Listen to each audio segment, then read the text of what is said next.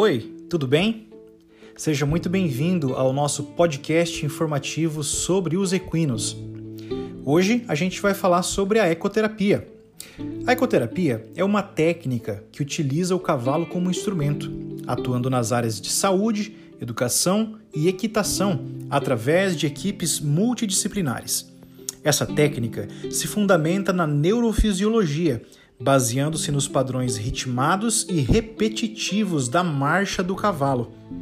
O cavalo produz um movimento tridimensional ao praticante, indo para frente e para trás, do lado para o outro, de cima para baixo e transmitindo ao cavaleiro oscilações complexas de rotação e translação. O trote e o galope são andaduras soltadas. Isso significa que entre um lance ou outro, ele passa um tempo sem seus membros tocarem no solo. Sendo assim, seus movimentos são mais bruscos e rápidos, exigindo do cavaleiro uma força maior para quando o cavalo tocar o solo. Sendo esses movimentos e andaduras indicados para o paciente mais avançado.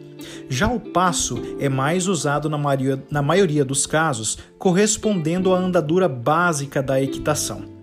A ecoterapia demonstrou resultados positivos no desenvolvimento psicomotor de crianças com TDAH participantes de um estudo.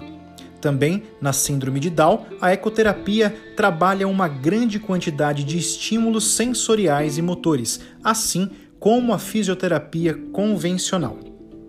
Bom, pessoal, por hoje é só. Espero que vocês tenham gostado do nosso conteúdo, porque tem muito mais coisas boas vindo por aí.